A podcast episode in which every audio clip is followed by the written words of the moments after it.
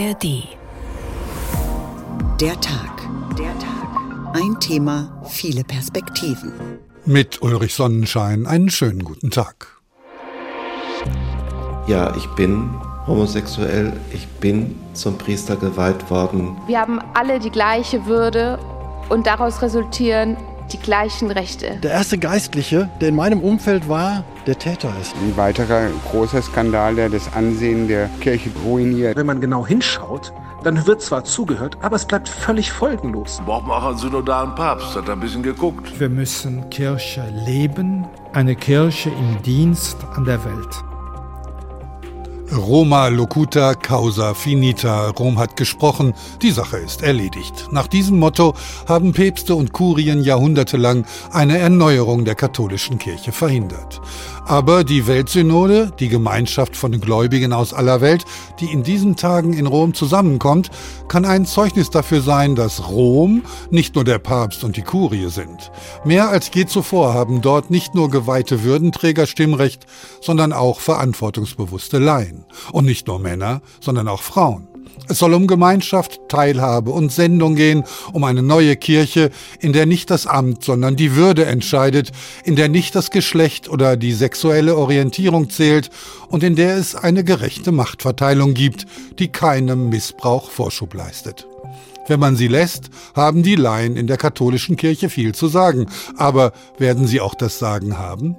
Über eine mögliche Zukunft der katholischen Kirche sprechen wir heute in der Tag, ein Thema viele Perspektiven, zeit- und ortsunabhängig zu finden in der ARD Audiothek.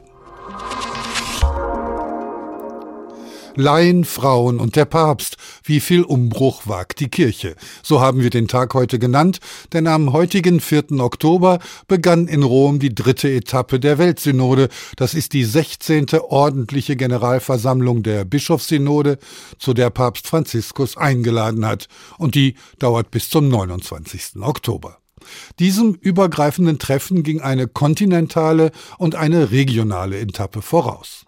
Das Besondere an dieser Versammlung ist, dass nicht nur kirchliche Würdenträger eingeladen sind, dort zu sprechen und dem Papst Vorschläge zur Reform der Kirche zu machen, sondern auch Laien beiderlei Geschlechts. Das gab es vorher noch nie. Im Rom begrüße ich dazu Helena Jepsen-Spuler vom katholischen Hilfswerk Fastenaktion in der Schweiz, die für eine Erneuerung der katholischen Kirche kämpft. Sie gehört zu den zehn nicht bischöflichen europäischen Delegierten. Das heißt, sie wird als reguläres Mitglied an der Bischofssynode teilnehmen, sich an den Diskussionen beteiligen und somit auch stimmberechtigt sein. Frau Jepsen-Spuler, vor zwei Jahren hat Papst Franziskus seine Kirche in einen synodalen Prozess geschickt, an dessen Ende nennenswerte Veränderungen stehen könnten. Nun sind zum ersten Mal in der Geschichte auch Laien und Frauen beteiligt. Mit welchem Gefühl sind Sie nach Rom gefahren? Ich bin mit einem guten Gefühl nach Rom gefahren, denn wir hatten eine sehr gute Konsultation, einen sehr guten synodalen Prozess in der Schweiz und haben gute Berichte, äh, die wir auf die europäische Ebene bringen konnten und die wir nun auch hier nach Rom bringen mit dem europäischen Bericht. Wenn Sie sich unter den Teilnehmern umschauen, welche Stimmung nehmen Sie wahr? Ich nehme eine leicht angespannte Stimmung wahr, aber auch viel Freude. Ähm, es ist doch äh, sehr speziell, äh, dass sich Menschen aus der katholischen Kirche aus der ganzen Welt treffen. Ein wunderbares globales Treffen hier, sehr bunt und äh, ja, da es gibt auch viel Freude. Sie sind jetzt Teil der Weltsynode. Das ist kirchengeschichtlich eine Sensation. Wie stark kann Ihr persönlicher Einfluss da werden? Ich glaube, wichtig ist, dass wir hier in einen guten Dialog miteinander treten, dass wir ähm, vielleicht auch neben den Synodensessionen miteinander austauschen über unsere Realität und dass wir Netzwerke bilden auch. Wie kommt es denn, dass die Wahl auf Sie gefallen ist, nach Rom zu fahren? Mein Name war auf der Liste der 20 des, der Europäischen Bischofskonferenz und ich glaube, ich wurde ausgewählt, unter die zehn, bei den zehn äh, dabei zu sein aus Europa, weil ich äh, Erfahrung habe auf der Bistumsebene mit dem synodalen Prozess, auf der schweizerischen Ebene und ich war Schweizer Delegierte auch in Prag und ich habe 2019 mit den Partnerorganisationen von Fastenaktion war ich bei der Amazonien-Synode auch involviert. Ich war dann nicht im Saal, aber ich war außerhalb und wir haben unsere Partner unterstützt. Was haben denn Ihre Kollegen von der Fastenaktion Ihnen mit auf den Weg gegeben? Für uns ist es wichtig als katholisches Hilfswerk, dass wir immer noch glaubwürdig agieren können für Gerechtigkeit, Frieden und für die Bewahrung unseres Planeten. Wir haben eine große Glaubwürdigkeitskrise in der katholischen Kirche, gerade auch mit der Missbrauchskrise jetzt. Und wir müssen dringend ähm, Reformen angehen, damit wir nach außen noch glaubwürdig sind. Denn wir haben eine Botschaft, die redet von Menschen, die die gleiche Würde haben. Aber wir haben innerhalb der Kirche noch nicht alle Hausaufgaben dafür gemacht.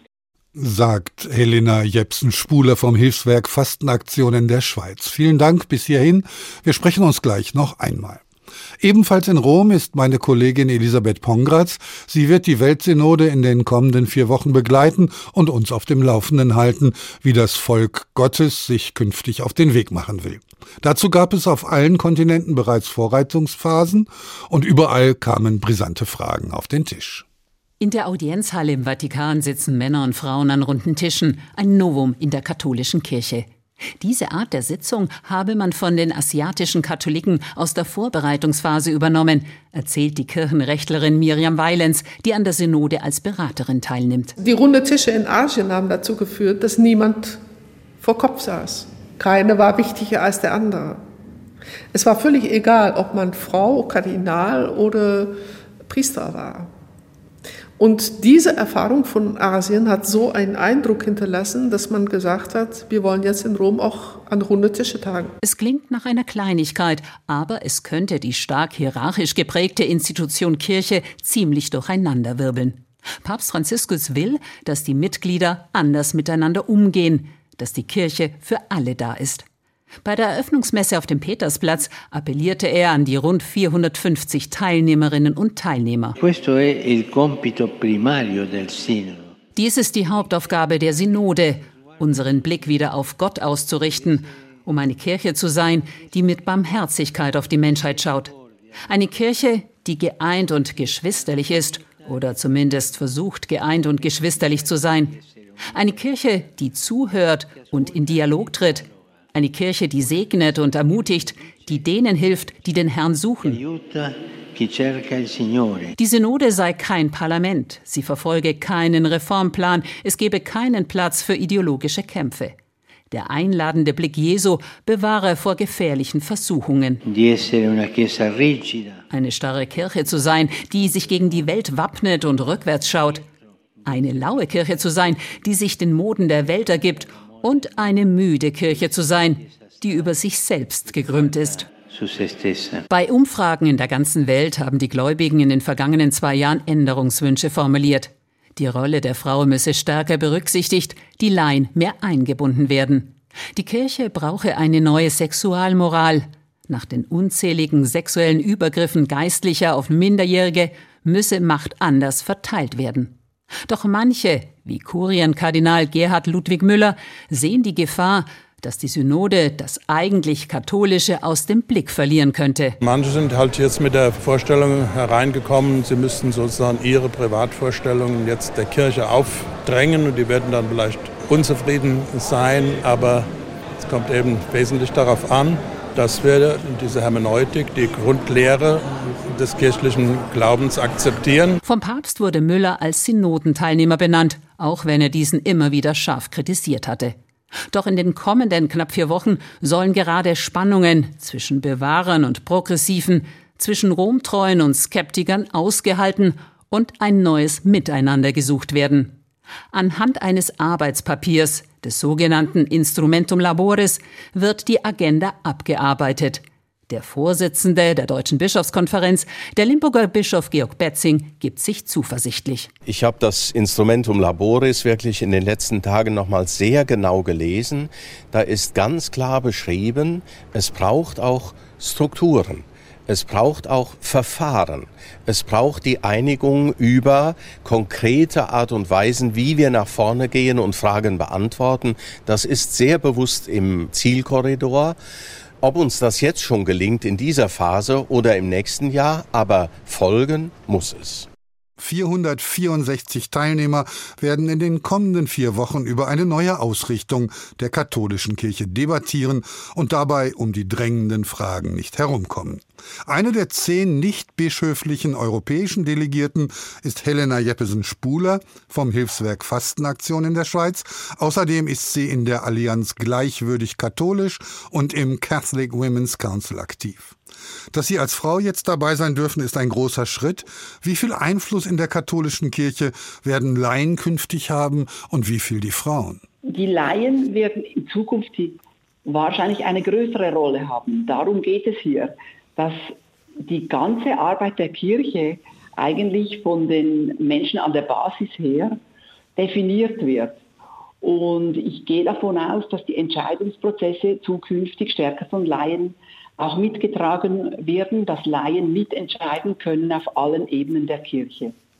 Sie kämpfen ja seit langem für Geschlechtergerechtigkeit, aber eben auch für die Rechte von indigenen Gemeinschaften und eben für Menschenrechte ganz allgemein. Sehen Sie dafür jetzt einen Raum in Rom? Ich sehe den Raum eigentlich da, wo es darum geht, wie wir glaubwürdig in der Welt agieren können als katholische Kirche. Ich arbeite zum Beispiel für die Philippinen und wir gehen mit unseren philippinischen Partnern an den Menschenrechtsrat in Genf und äh, reden da über die Rechte, die verletzt werden und setzen uns ein, dass es in Zukunft besser wird. Jetzt als katholische Organisation respektieren wir selber nicht alle Rechte in unseren eigenen Reihen. Und ich glaube, wir brauchen dringend einen, einen Wandel und wir brauchen eine Kirche, die konsequent hinausgeht zu den Menschen und sich für ihre Rechte einsetzt, sich für unseren Planeten einsetzt. Der interreligiöse bzw. interkulturelle Dialog, den Sie ja sehr befürworten, der ist bereits angelegt in der katholischen Kirche. Wie offen ist die katholische Kirche und was muss sich da dringend noch ändern? Ich denke, die katholische Kirche ist ja in vielen Regionen der Welt im ständigen Dialog mit anderen Religionen oder anderen Konfessionen, anderen christlichen Kirchen. Jetzt denke ich, dass die großen Fragen, sagen wir, unserer Gesellschaft, unserer Welt, können wir eigentlich fast nur zusammen angehen. Ja, ein wichtiger Punkt in diesen gesellschaftlichen Fragen, die Sie angesprochen haben, ist die Sexualmoral. Welche Vorstellungen herrschen da im Großteil der Kirche immer noch und was muss sich dringend ändern? Die Sexualmoral der katholischen Kirche ist veraltet und nicht mehr nach den neuesten Erkenntnissen der äh, Humanwissenschaften aufgestellt die Sexualmoral muss in Zukunft äh, neu gedacht werden. Glauben Sie denn, dass der Zölibat aufgehoben werden kann oder zumindest gelockert? Dürfen Priester dann heiraten oder wie in der orthodoxen Kirche verheiratete Männer später zu Priestern geweiht werden? Ich gehe nicht davon aus, dass wir in der jetzigen Synodensitzung darüber konkret entscheiden werden. Aber wir werden sicher darüber reden, welche Entscheidungen in der katholischen Kirche, in den lokalen Kirchen in Zukunft getroffen werden können und welche auch in der Gesamtkirche getroffen werden müssen. Und ich könnte mir sehr gut vorstellen, dass die Entscheidungen auf die tieferen Ebenen jetzt gegeben werden. Das, das wäre sinnvoll, weil die Kirche muss immer dort arbeiten in ihrem Kontext, wo sie gerade ist. Und das ist in Afrika nun mal anders als in Deutschland oder in der Schweiz. Und ich könnte mir vorstellen, dass die ganzen Fragen des Pflichtzölibates, äh, verheiratete Männer als Priester, Frauen als Diakoninnen und Priesterinnen in den lokalen Kirchen zukünftig angedacht werden können und auch entschieden werden können. Glauben Sie, dass mehr Frauen in der Institution Kirche dazu beitragen würden, Strukturen aufzubrechen, die sexuelle Gewalt bislang begünstigt haben? Auf jeden Fall. Da bin ich überzeugt. Da gibt es ja Erkenntnisse aus anderen Organisationen, dass Organisationen anders funktionieren, wenn Frauen dabei sind, auch in den, in den Leitungsgremien und Ämtern. Zum Schluss, glauben Sie, dass diese Weltsynode tatsächlich Fortschritte bringen wird oder sehen Sie die Versammlung eher so als Diskussionsforum, bei dem Dinge zur Sprache kommen, die dann aber nicht zu Entscheidungen führen müssen? Ja, es ist noch zu früh, darüber nachzudenken, was Papst Franziskus am Ende aus den Ergebnissen der Beratungen aufnehmen und in die kirchliche Lehre oder das kirchliche Recht aufnehmen wird. Je klarer und nicht nur quantitativ, sondern qualitativ überzeugender die Ergebnisse des Prozesses sind, desto größer sind die Chancen auf Veränderung. Wichtig ist aber schon der Prozess selbst. Bereits heute ist klar, die Zeiten, in denen für eine Bischofssynode ein kluges Instrumentum Laboris entworfen wird, Arbeitsdokument, dann getagt, ein Schlussdokument redigiert und dann ein päpstliches Schreiben verfasst wird, die sind vorbei. Schon auf dem Weg zu dieser Synode wurde das Vorgehen mehrfach angepasst wurden zusätzliche Partizipationsmöglichkeiten geschaffen, die die Basis einbeziehen. Und dann wurde die Teilnehmerschaft an der Synode erweitert und ich rechne damit, dass das Vorgehen auch jetzt noch einmal angepasst werden kann, je nach Erfahrungen, die in der jetzigen Versammlung gemacht werden und nach den Bedürfnissen, die sich zeigen. Eine, die Kirche war bis jetzt sehr stark eine lehrende Kirche. Und ich glaube, sie wird zunehmend eine lernende Kirche. Das hoffe ich. Schon das ist ein Fortschritt. Aber natürlich werde ich mich dafür einsetzen, dass das auch strukturelle Folgen hat, die das Gesicht der Kirche verändern. Wir dürfen die Hoffnung nicht aufgeben, sagt Helena Jeppesen-Spuler vom katholischen Hilfswerk Fastenaktion und Delegierte bei der Weltsynode. Vielen Dank. Laien, Frauen und der Papst, wie viel Umbruch wagt die Kirche, so haben wir heute getitelt und schauen auf die 16. Weltsynode in Rom. Diese Bischofssynoden sind beratende Versammlungen, zu denen die Päpste seit 1967 ausgewählte Bischöfe und einzelne Ordensleute einladen. Es handelt sich jedoch nicht um ein Parlament. Am Ende entscheidet immer noch der Kirchenmonarch. Und nicht selten setzt er sich auch über die Empfehlungen der Synode hinweg. Hören Sie Elisabeth Pongatz mit einem Porträt von Papst Franziskus.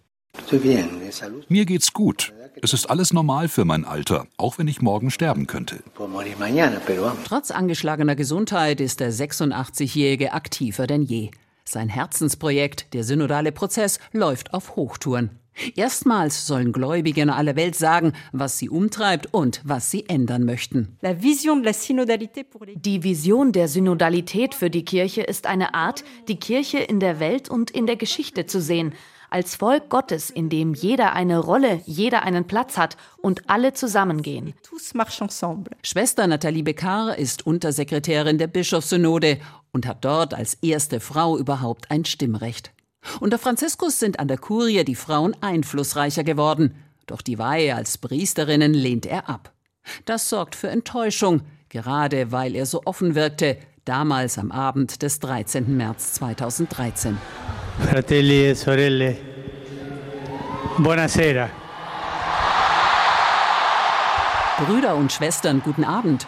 So volksnah gibt sich der Neue aus Argentinien. Die roten Papstschuhe will er nicht tragen, Pomp lehnt er ab. Stattdessen geht seine erste Reise nach Lampedusa zu den Flüchtlingen. Ihr Schicksal liegt ihm am Herzen. La cultura del benessere die Wohlstandskultur, die uns dazu bringt, nur an uns selbst zu denken, macht uns unempfindlich gegen die Schreie der anderen. Mit Franziskus, so meint Kurienkardinal Walter Kasper, ist die katholische Kirche tatsächlich eine Weltkirche geworden. Er kommt von der südlichen Hemisphäre der Welt. Und er bringt jetzt die Probleme dieser südlichen Hemisphäre auf die Tagesordnung der universalen Kirche. Neue Töne auch bei der Sexualmoral. Wenn ein Mensch gay ist und guten Willens den Herrn sucht, wer bin ich, dass ich darüber urteilen könnte? Doch die Lehrmeinung ändert der Papst nicht. Die Segnung von homosexuellen Paaren bleibt verboten. Auch beim Zölibat bewegt sich die Kirchenleitung nicht obwohl sich die Amazonas-Synode 2019 wegen eines eklatanten Priestermangels mehrheitlich für die Weihe von bewährten, verheirateten Männern ausgesprochen hatte. Doch nicht alle stehen hinter einer Öffnung. Bewahrer und Reformer kämpfen um Einfluss. Der Vorsitzende der Deutschen Bischofskonferenz, der Limburger Bischof Georg Betzing, spürt den Gegenwind für Franziskus. Er hat gewiss einen guten Teil derer, die ihn unterstützen, die seine Linie tragen, die sie auch verstehen und nach vorne bringen.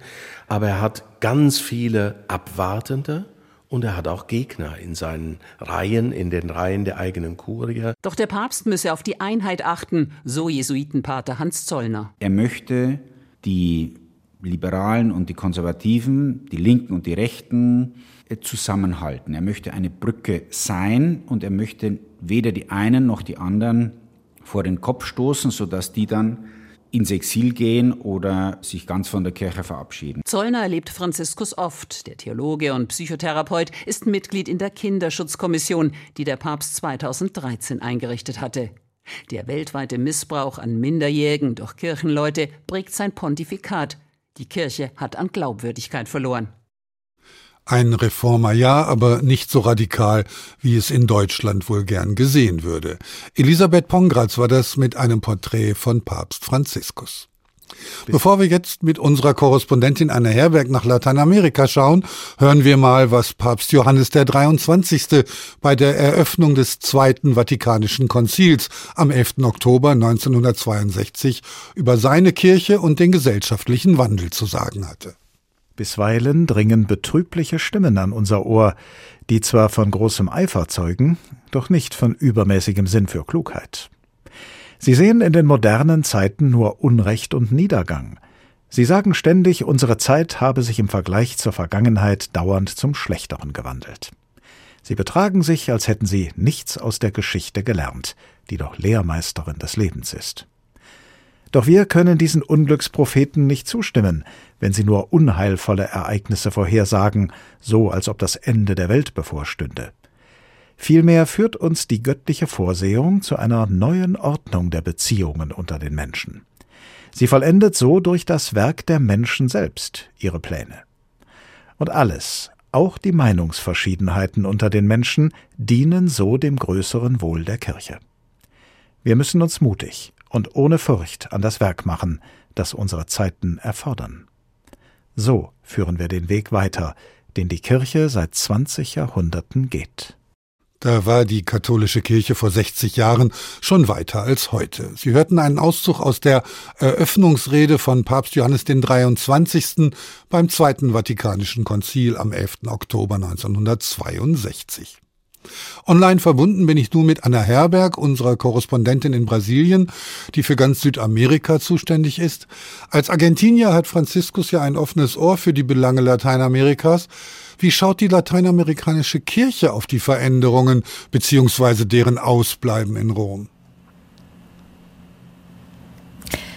Ja, die lateinamerikanische Kirche ist natürlich äh, nicht nur eine Kirche, sondern es gibt auf der einen Seite die Amtskirchen in den verschiedenen Ländern, die meistens doch eher etwas konservativer äh, äh, blicken und durchaus auch begleiten die Veränderungen in Rom beziehungsweise die Position in Rom. Aber an der Basis äh, ähm, äh, trifft man oft auf ganz andere Kirchenleute, auf Kirchenleute, die vor allem auch das Leben und Arbeiten, was Franziskus als Kirche der Armen bezeichnet und die beispielsweise sich sich sehr viel mehr auch erhofft hätten, gerade in puncto Zölibat, in puncto mehr Einbeziehung von Frauen in der Kirche. Und das erleben wir hier in Südamerika, wenn wir selbst unterwegs sind, an der Basis beispielsweise am Amazonas.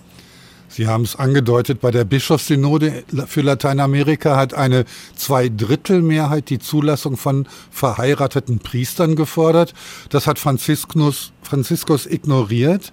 Wie ist die Stimmung danach bei den Gläubigen? Naja, man kann das natürlich hier einer, in einer so großen äh, Region wie Südamerika nicht alles über einen Kamm scheren. Aber ich hatte ja eben schon die Basis angesprochen. Gerade wenn wir in abgelegenen Gegenden unterwegs sind, und ich beziehe mich auf den Amazonas, ich beziehe mich auf die Hochanden, ich beziehe mich aber auch durchaus auf die vielen ärmeren äh, äh Stadtviertel rund um die Megacities, die wir hier in Südamerikas äh, haben.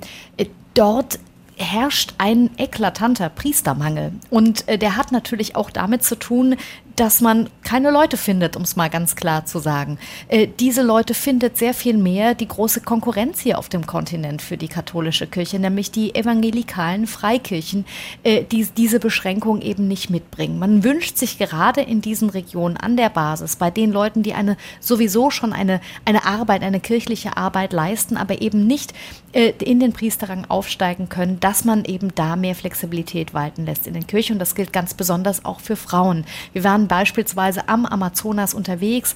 Dort äh, gibt es eine große Arbeit der katholischen Kirche, gerade auch mit indigenen Gemeinschaften, die wirklich mit ihnen gegen Abholzung vorgehen, mit ihnen die Territorien schützen, mit ihnen auch rechtliche Schritte einleiten gegen illegale kriminelle Aktivitäten, die dort stattfinden. Da sind ganz viele Frauen aktiv und diese Frauen berichten uns, die Leute kommen zu uns. Sie wollen dass wir als kirchliche Menschen sich zum Beispiel verheiraten, dass wir eine Taufe begleiten. Und wir stehen dann vor der Realität, die äh, mit der Realität der Amtskirche im Grunde nicht zu vereinbaren ist. Und manchmal taufen wir dann eben auch ein Kind, auch wenn wir im Grunde dazu gar nicht ähm, ja, von der offiziellen Kirche äh, befugt sind.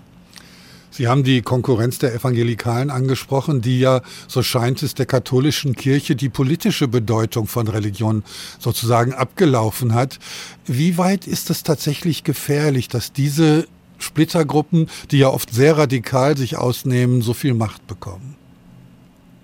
Naja, sie haben diese Macht im Grunde schon. Wir haben das vor allem jetzt hier, äh, ich bin ja in Rio de Janeiro, wir haben das hier in Brasilien ja vor allem im letzten Wahlkampf ganz, ganz klar sehen können. Also sprich ähm, in dieser Zeit, in der Jair Bolsonaro das Land äh, vier Jahre regiert hat, im letzten Wahlkampf äh, ging es ja darum, ob er weiter regiert oder ob Lula gewinnt. Äh, wir kennen den Ausgang, aber wir haben den Wahlkampf verfolgt und da wurde ganz offensiv in evangelikalen äh, Kirchen Wahlkampf für Jair Bolsonaro gemacht. Das ist eine ganz große Wählerschaft, die hat einen großen Einfluss. Es gibt im brasilianischen Kongress auch eine Bancada Evangelica, also eine sozusagen eine Front der Evangelikalen. Äh, und da geht es natürlich auch um Geld. Also evangelikale Kirchen sind nicht alle gleich, natürlich nicht, aber es gibt hier sehr einflussreiche Kirchen, deren Führer äh, ähm, ganze Imperien haben, wo es auch um wirtschaftliche Interessen geht.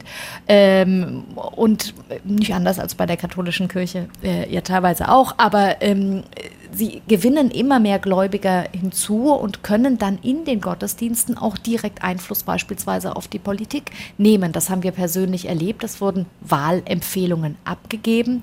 Es kam dann sogar auch noch richtig gehen zum Eklat hier in Brasilien äh, an einem der größten äh, äh, äh am Tag äh, der größten Heiligen hier, äh, der äh, ähm, Jungfrau, ähm, da hat, gab es einen ganz klaren Angriff von der Bolsonaro-Front hier auf Odilio Scherer, also der ja auch mal als Papstkandidat gehandelt wurde. Äh, aufgrund seiner, ähm, seiner roten Robe wurde er als Kommunist bezeichnet, also absolut absurd. Das ist ja die Kardinalsrobe. Aber äh, da sieht man eben dann auch, wie das wirklich harte Züge angenommen hat. Die politischen Fronten sind klar. Was ist denn aus der lateinamerikanischen Befreiungstheologie der 60er Jahre geworden, die ja traditionell eher linksgerichtet war? Gibt's die überhaupt noch? Ja, die gibt es auf jeden Fall noch und äh, gerade eben auch an der Basis. Auf der anderen Seite gibt es natürlich auch noch tatsächlich gewichtige Stimmen, wie Leonardo Boff beispielsweise hier in Brasilien. Aber es gibt eben auch, gerade wenn wir nach Argentinien gucken, in das Heimatland des Papstes, die äh, armen Priester, die, die Priester in den armen Vierteln, die dort wirklich eine Arbeit des Alltäglichen machen, Hand in Hand mit den Menschen, ähm, wirklich ihre Füße auch in den Schlamm und in den Staub setzen, um es mal jetzt äh, bildlich zu beschreiben. Oder eben, ich hatte den Amazonas schon genannt, wo ganz viele ähm, ähm, Priester auch in dieser Tradition stehen, sich für sich ihre Arbeit als eine äh, so interpretieren und gemeinsam beispielsweise mit Minderheiten, äh, mit bedrohten Gruppen am Amazonas äh, gegen die Interessen von Großgrundbesitzern eben sie dabei unterstützen in ihrem Kampf, für Umweltschutz sich einsetzen.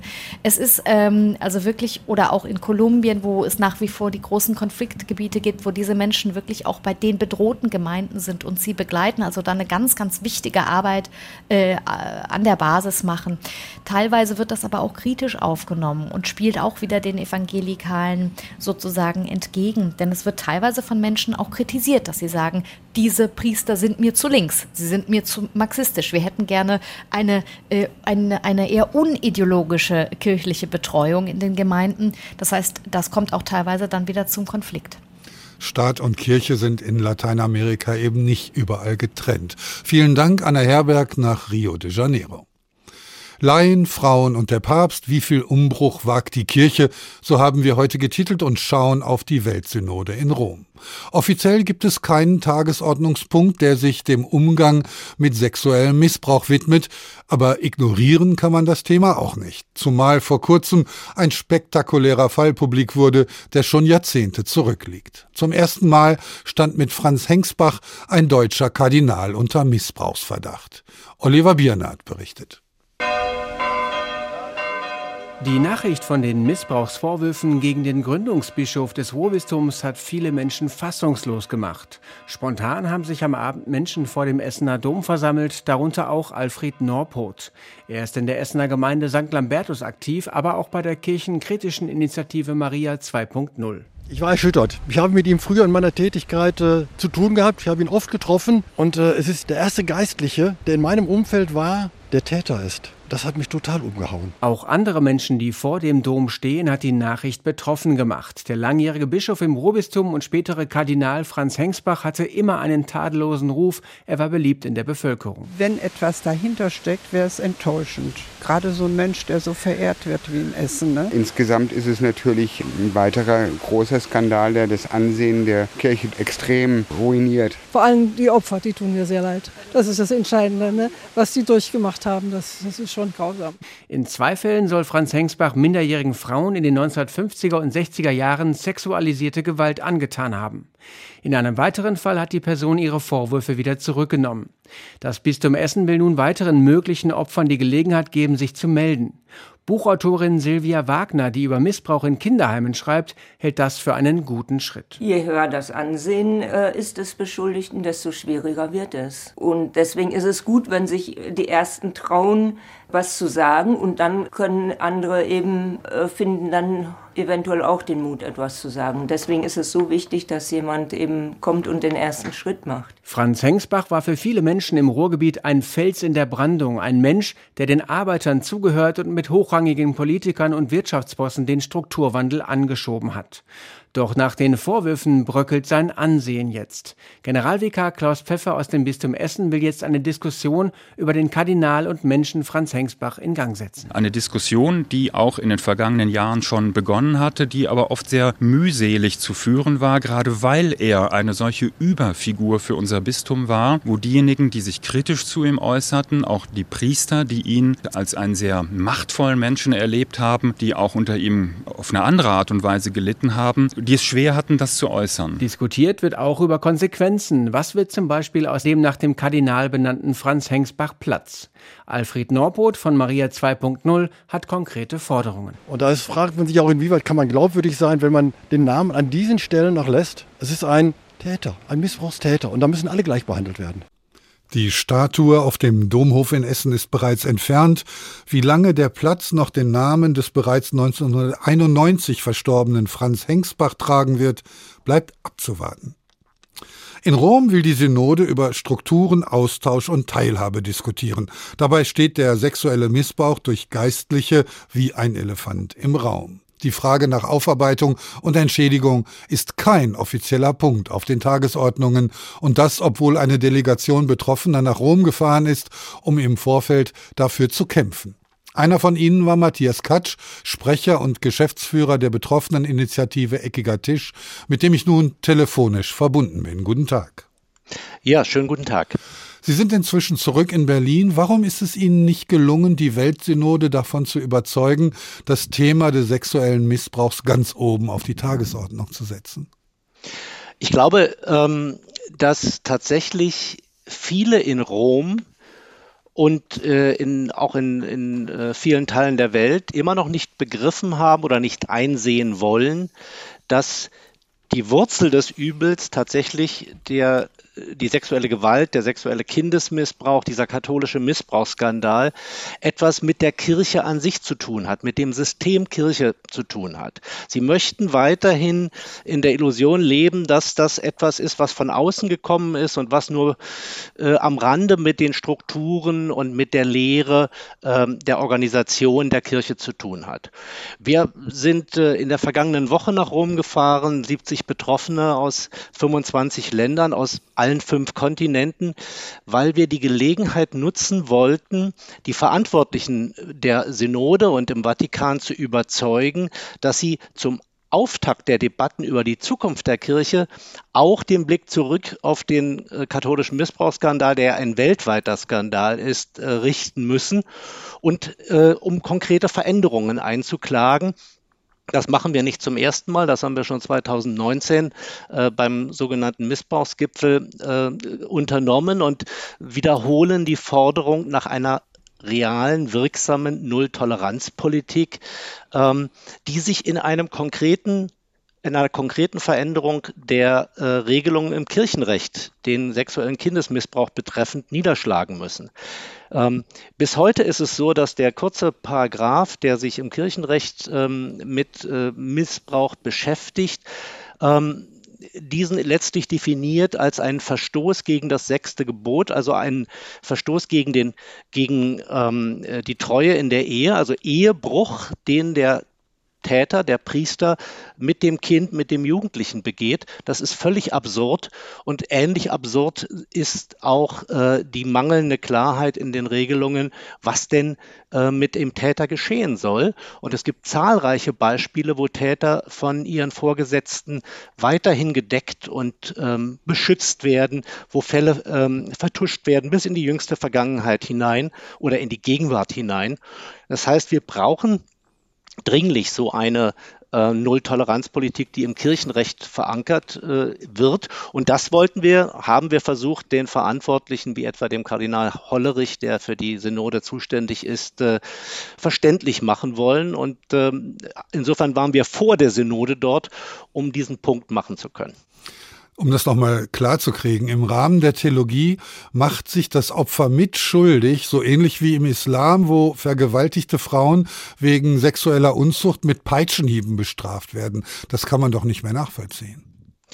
Ja, das mit den Peitschenhieben ist in unseren Landen äh, nicht mehr üblich, aber wir haben unter den äh, Betroffenen, die nach äh, Rom gekommen sind, ähm, etwa Vertreterinnen und Vertreter aus Afrika, aus Uganda, äh, aus dem Kongo äh, gehabt, die uns sehr eindringlich deutlich gemacht haben, dass es für Opfer sexueller Gewalt ähm, fast nicht möglich ist, in ihren Ländern ähm, sich zu offenbaren und dann auch ähm, sichtbar zu werden, weil die Gesetzgebung dem Opfer eine Mitschuld ähm, gibt für diese äh, an ihm verübten Verbrechen.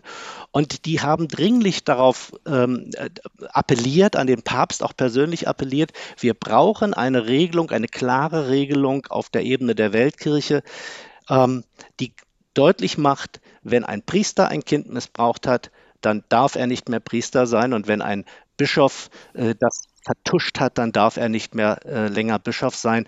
Wir müssen auch den weltlichen Behörden in unseren Ländern äh, klar machen, dass wir diese Art von Verbrechen nicht dulden als Kirche. Das wäre ein, ein, ein großer Beitrag, auch um Betroffenen konkret zu helfen. Ähm, aber wie gesagt, diese Dringlichkeit des Themas wurde nicht gesehen, obwohl wir nun schon seit vielen Jahren ähm, versuchen, auf die Verantwortlichen einzuwirken. Und ähm, es gibt immer andere Themen, die wichtiger sind. Ähm, eine Betroffene erwähnte äh, dieses Gleichnis des barmherzigen Samariters, der dann in den Sinn kommt, dass man sagt, ähm, leider, leider können wir dem Opfer am Wegesrand jetzt nicht helfen, weil wir müssen uns mit unseren eigenen kirchlichen Themen, mit den Binnenthemen, Zölibat, äh, Frauenweihe ähm, etc. beschäftigen. Ähm, und ähm, die Frage, wie wir den Opfern bei der Aufarbeitung, bei der Aufklärung helfen, wie es um die Entschädigung steht und wie wir tatsächlich effektiv Prävention üben, die äh, fällt dann am Ende herunter. Man kann ja nachvollziehen, dass die Kirche denkt, Missbrauch ist eine Tat von Einzelnen, dass das kein strukturelles Problem gibt innerhalb der Kirche. Aber wenn es dann um Entschädigung und Aufarbeitung geht, da kann man doch eigentlich nicht mehr diskutieren. Wie sieht denn Kardinal Hollerich die Art und Weise der Aufarbeitung? Ist er damit zufrieden? Ähm, er hat etwas äh, in einem Gespräch äh, gesagt, was ich verstörend empfand, nämlich gesagt, ja, wir haben ein Problem mit vielen Bischöfen, die versagt haben in der Vergangenheit bei der Aufdeckung und Aufklärung von äh, Missbrauchstaten oder die selber aktiv vertuscht haben. Wir haben das ja gerade aus Essen gehört. Ähm, dieser Fall. Jetzt müssen wir daran arbeiten, diese Bischöfe auszuwechseln. Das wird Zeit dauern. Ich glaube, so kann man nicht herangehen. Erstens mal haben die Betroffenen diese Zeit nicht. Ähm, und ähm, die Art und Weise, wie dann Zug um Zug Bischöfe ausgewechselt werden, ähm, das ist wieder maximal daran orientiert, dass der Schaden für die Kirche äh, möglichst gering gehalten wird. Die Glaubwürdigkeit der Kirche wird für wichtiger erachtet als die Gerechtigkeit für die Opfer. Und das wird am deutlichsten und auch dagegen Dagegen haben wir ausdrücklich und laut versucht zu protestieren. Wenn wir uns anschauen, dass der Papst unmittelbar vor der Synode äh, seinen argentinischen ähm, äh, Freund und ähm, man sagt immer äh, Ghostwriter, ähm, den äh, Bischof äh, Victor Fernandes, den Erzbischof Victor Fernandes äh, zum Kardinal gemacht hat und zum Chef der Glaubenskongregation, die nun zufälligerweise die Kongregation ist, die für die Missbrauchsfälle äh, in aller Welt zuständig sein soll. Und dieser Fernandes hat äh, bis in die jüngste Vergangenheit, 2018, ähm, Missbrauchstätern die Solidarität der Kirche versichert, hat sie ähm, hat ihnen signalisiert, dass man sie nicht fallen lässt, hat äh, von Anzeigen ab, äh, abgesehen, ähm, hat Opfern in Argentinien damit sehr, sehr wehgetan. Wir hatten einen Betroffenen vor Ort, der das eindrücklich geschildert hat, was das bedeutet zu sehen, ähm, wenn der Bischof den Täter bemitleidet, weil der die Konsequenzen seiner Taten jetzt äh, spürt und das Opfer äh, nicht mal empfängt. Und so jemand soll dann weltweit für Missbrauchsfälle zuständig sein. Da merkt man, es ist immer noch nicht angekommen, dass wir hier ähm, ein Systemversagen haben in der katholischen Kirche. Und wenn ich das verändern will, dann brauche ich glaubwürdiges Personal an der Spitze. Und ich kann nicht darauf warten, äh, dass jetzt in den nächsten 20 Jahren problematische Bischöfe eine nach dem anderen ausgewechselt werden. Es braucht einen wirklichen Neuanfang. Der könnte in dieser Synode seinen Ausgang nehmen, aber dazu müsste man die Realität anerkennen, nämlich dass der katholische Missbrauchsskandal die Ursache für die Probleme der Kirche abbildet und dass nur in der Lösung dieses Skandals auch der Weg einer Gesundung, einer Veränderung äh, erfolgen kann. Glaubwürdigkeit wird man nicht zurückgewinnen, wenn man die Opfer weiter draußen vor der Tür stehen lässt. Man wird ja nun in Rom um dieses Thema nicht herumkommen. Das äh, ist klar, selbst wenn es nicht als Punkt auf der Tagesordnung steht. Was erwarten Sie konkret von der Weltsynode? Es hätte ja die Möglichkeit gegeben zu sagen, ähm, wenn jetzt Betroffene sich aus der ganzen Welt auf den Weg machen, von Neuseeland bis ähm, Feuerland, äh, von Kanada äh, bis äh, Schwarzafrika, ähm, um äh, zu protestieren, ihre Vorschläge ähm, zu formulieren, ähm, dass man sie zumindest anhört, dass man sie einlädt dass man sagt, äh, wir wollen das von den Betroffenen selber hören, was sie bewegt und was sie vorschlagen. Also wir haben einen ganz konkreten Gesetzesentwurf äh, mitgebracht, wie im Kirchenrecht die Veränderungen aussehen müssten, ähm, damit ähm, der sexuelle Kindesmissbrauch überhaupt ein Straftatbestand in sich selbst ähm, im Kirchenrecht werden würde ähm, und wie damit ähm, dann verfahren werden soll, wenn dieser Verdacht im Raum steht. Das haben wir von Juristen äh, prüfen lassen. Das hätten wir sehr gerne auch den äh, Synodenteilnehmern und Teilnehmerinnen vorgestellt. Ähm, vielleicht kommt das noch, dann ähm, werden sicherlich einige äh, Betroffene auch bereit sein, äh, den Weg nach Rom nochmal auf sich zu nehmen. Aber ähm, hier ist ganz klar eine Chance verpasst worden. Ähm, von Anfang ein Signal zu setzen, dass man verstanden hat, dass dieses Thema äh, von seiner Dringlichkeit her, weil Missbrauch ist nichts, was der fernen Vergangenheit angehört, sondern wir reden hier über äh, Fälle und ähm, Umstände und Verfahren, die ganz bis in die Aktualität hineinreichen, ähm, dass das deswegen als erstes auf die Tagesordnung gehört, weil die Opfer nicht warten können. Der Kampf um Aufarbeitung des Missbrauchs Jugendlicher ist noch lange nicht vorbei, sagt Matthias Katsch, Sprecher und Geschäftsführer der betroffenen Initiative Eckiger Tisch. Ich danke Ihnen. Laien, Frauen und der Papst, wie viel Umbruch wagt die Kirche? So haben wir den Tag heute genannt, denn zum ersten Mal werden bei einer Synode nicht Bischöfe und nicht Priester im großen Umfang ein Stimmrecht haben. Aus den USA hat der Papst den Jesuitenpater James Martin aus New York eingeladen, der sich sehr für die LGBTQ-Belange einsetzt. Was erwartet er? Meine Kollegin Charlotte Voss hat mit ihm gesprochen. little closer. Yeah, That's okay. Pater James Martin empfängt seine Gäste gegenüber vom Rockefeller Center mitten in New York in den Räumen der Redaktion von America, einer Jesuitenzeitschrift. Seit Jahren arbeitet er hier als Journalist und Buchautor. In den 80ern hat Martin als Manager bei General Electric gearbeitet. Unzufrieden mit Job und Privatleben trat er dem Orden der Jesuiten bei, studierte Theologie und wurde 1999 zum Priester geweiht. Seit Jahren setzt sich Martin, der 62 Jahre alt ist, für die Belange sexueller Minderheiten ein. Die katholische Kirche, sagt er gerade heraus, sehe diese Menschen nicht. Sie würden wie Aussätzige behandelt. Menschen, die von Bischöfen und Priestern wie Dreck behandelt werden. Ich kenne eine Transgender-Frau, die sich zur Kommunion angemeldet hat. Sie hatte nichts Sündhaftes getan und sie wurde der Kirche verwiesen, nach draußen begleitet. Er ist einer der prominentesten US-Katholiken und er ist einer, der die Kirche voranbringen, öffnen möchte. Martin fordert mehr Toleranz gegenüber schwulen, lesben, bi- oder transsexuellen queeren Menschen, was ihm scharfe Kritik erzkonservativer Amerikaner einbringt, die außerehelichen Sex verurteilen und für die es eine Ehe nur zwischen einem Mann und einer Frau geben kann. Als einer von 48 Teilnehmern aus den USA, die Papst Franziskus quasi handverlesen eingeladen hat, ist er nun bei der Weltsynode in Rom dabei. Themen hat die katholische Kirche reichlich. Missbrauch von Kindern durch Priester, das Zölibat, schwule Priester, die Position der Frau, Umgang mit Minderheiten, die Liste ist lang. Mit Input aus den Ländern rund um den Globus wurde ein Dokument als Arbeitsgrundlage für die Synode erstellt.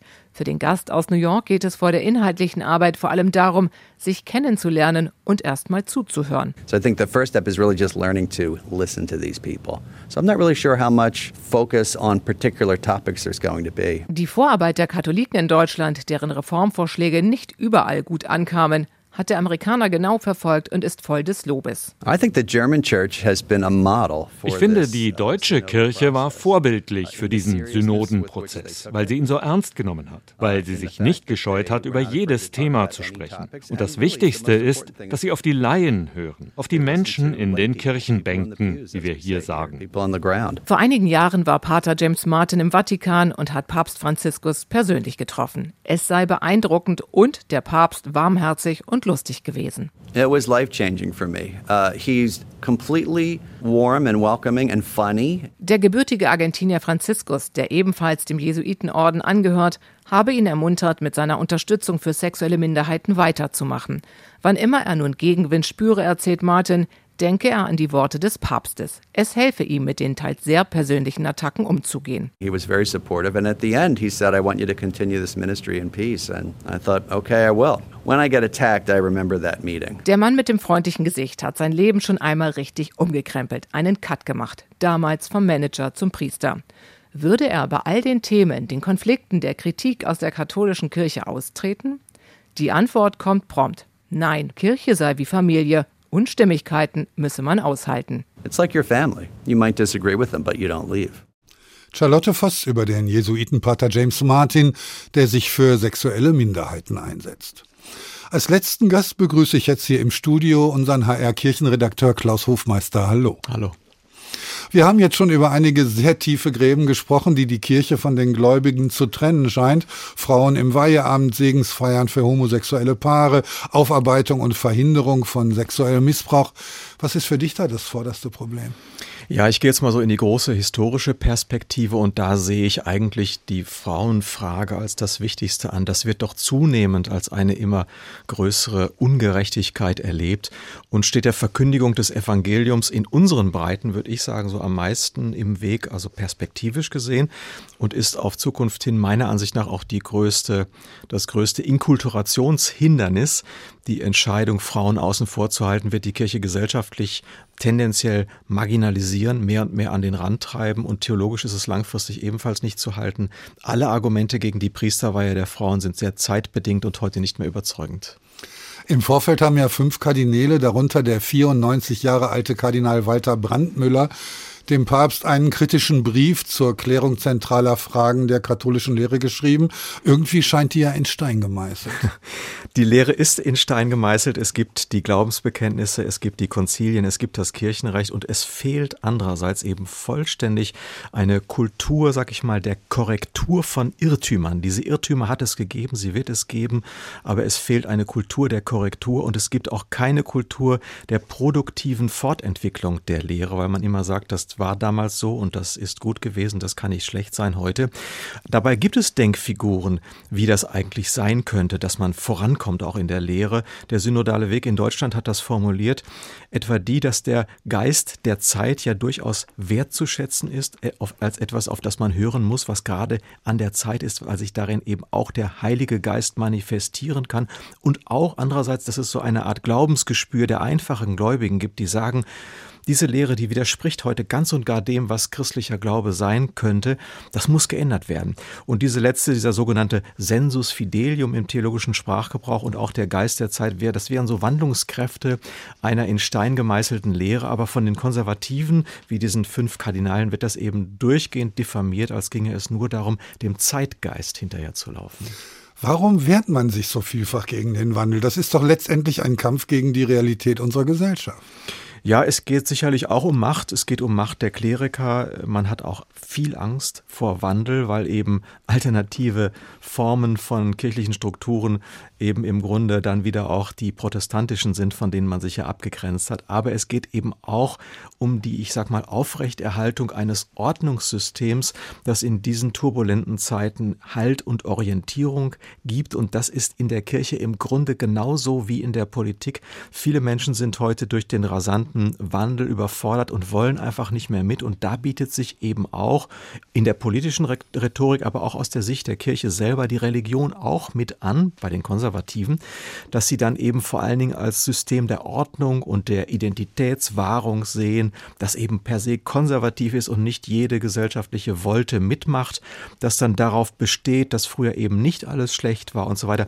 Solche Bedürfnisse gibt es auch und wo sie sich an der Kirche, äh, an die Kirche richten, will man eben dann gerade keinen Wandel, nicht auch da noch Reform. Mhm. Du hast es schon als zentrales Thema benannt, die Frauenfrage. Wenn man Frauen, die ja immerhin die Hälfte der Bevölkerung abbilden, nicht ernst nimmt, hat man keine Angst, dass sie langfristig aus der Kirche komplett aussteigen?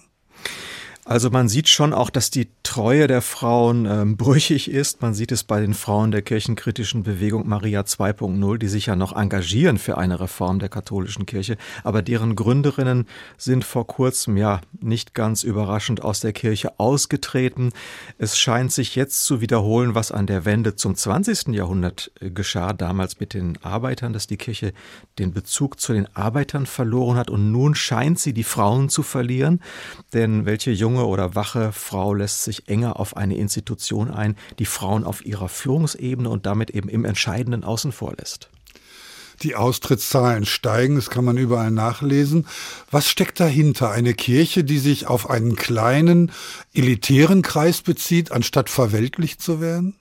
Ja, das ist so ein Narrativ, das durchaus da ist. Äh, bei dem Kardinal Müller, den wir in dieser Sendung auch schon gehört haben, spielt das zum Beispiel eine Rolle. Und das ist eine Versuchung, dass diejenigen, die steif und fest an den alten Strukturen und Gestalten der Kirche festhalten, dass die sich so als den, mit einem biblischen Wort äh, gesprochen, als den heiligen Rest sehen. Also die einzigen wahren Gläubigen, die den reinen Glauben gegen den Zeitgeist durchhalten, die Treugläubigen. Das sind natürlich alles Denkfiguren, die nur funktionieren auf der Basis einer Aufteilung der Welt in gute und böse, in reine und befleckte in Heilige und Verweltlichte. Und das ist dann im Grunde Sektengeist, äh, muss man sagen. Und das war eigentlich nie der Weg der Kirche. Stark war die Kirche ja eigentlich kulturell überhaupt nur, wo sie sich tatsächlich inkulturiert hat, also ins Gespräch begeben hat mit ihrer Zeit. Und den Sektierern fehlt letztlich auch das Vertrauen in die Menschen ihrer Zeit, dass eben auch dort sehr viel Wertvolles und Gutes gelebt wird. Und die jüngere Geschichte zeigt ja außerdem noch, dass gerade bei den größten Sektierern, also bei den reinsten, oft die größten Missbräuche geschehen sind. Was erwartest du persönlich jetzt von der Weltsynode in Rom? Also ich bin ähm, gespalten. Ich habe wenige konkrete Erwartungen, weil der Papst sich ja am Ende tatsächlich vorbehält, das letzte Wort zu sprechen. Und er hat bei früheren Synoden leider gezeigt, dass er das dann auch tut. Es gab ja den Beispiel der Amazonas-Synode, also wo tatsächlich dann 80 Prozent der Bischofsstimmen dafür votierten, dass auch Verheiratete zu Priestern geweiht werden sollten, wegen des großen Priestermangels zum Beispiel im Amazonasgebiet. Aber der Papst hat am Ende in seinem nachsynodalen Schreiben, wo er dann alles zusammenfasst und auch nochmal sagt, was er jetzt entscheiden will, einfach ignoriert. Und äh, deshalb sind meine konkreten Erwartungen nicht so besonders hoch. Nicht viel ist zu erwarten, sagt Kirchenredakteur Klaus Hofmeister. Vielen Dank. Und das war's auch schon wieder in unserer Stunde zur Weltsynode in Rom. Diese und viele andere Folgen von der Tag, ein Thema, viele Perspektiven, können Sie auch kostenfrei und zeitunabhängig in der ARD Audiothek hören. Und da gibt es auch den Podcast Diesseits von Eden, den die Kollegen vom WDR wöchentlich herausgeben. Denn diesseits von Eden herrschen keine paradiesischen Zustände, aber es gibt viele Versuche, einen Weg dorthin zu finden. Ein Podcast mit Berichten, Reportagen, Interviews und Kommentaren für alle Menschen, die an Religion interessiert sind. Ich bedanke mich für Ihr Interesse. Mein Name ist Ulrich Sonnenschein und morgen ist wieder ein neuer Tag. Der Tag. Der Tag. Ein Thema, viele Perspektiven. Diesen Podcast finden Sie auch in der ARD Audiothek.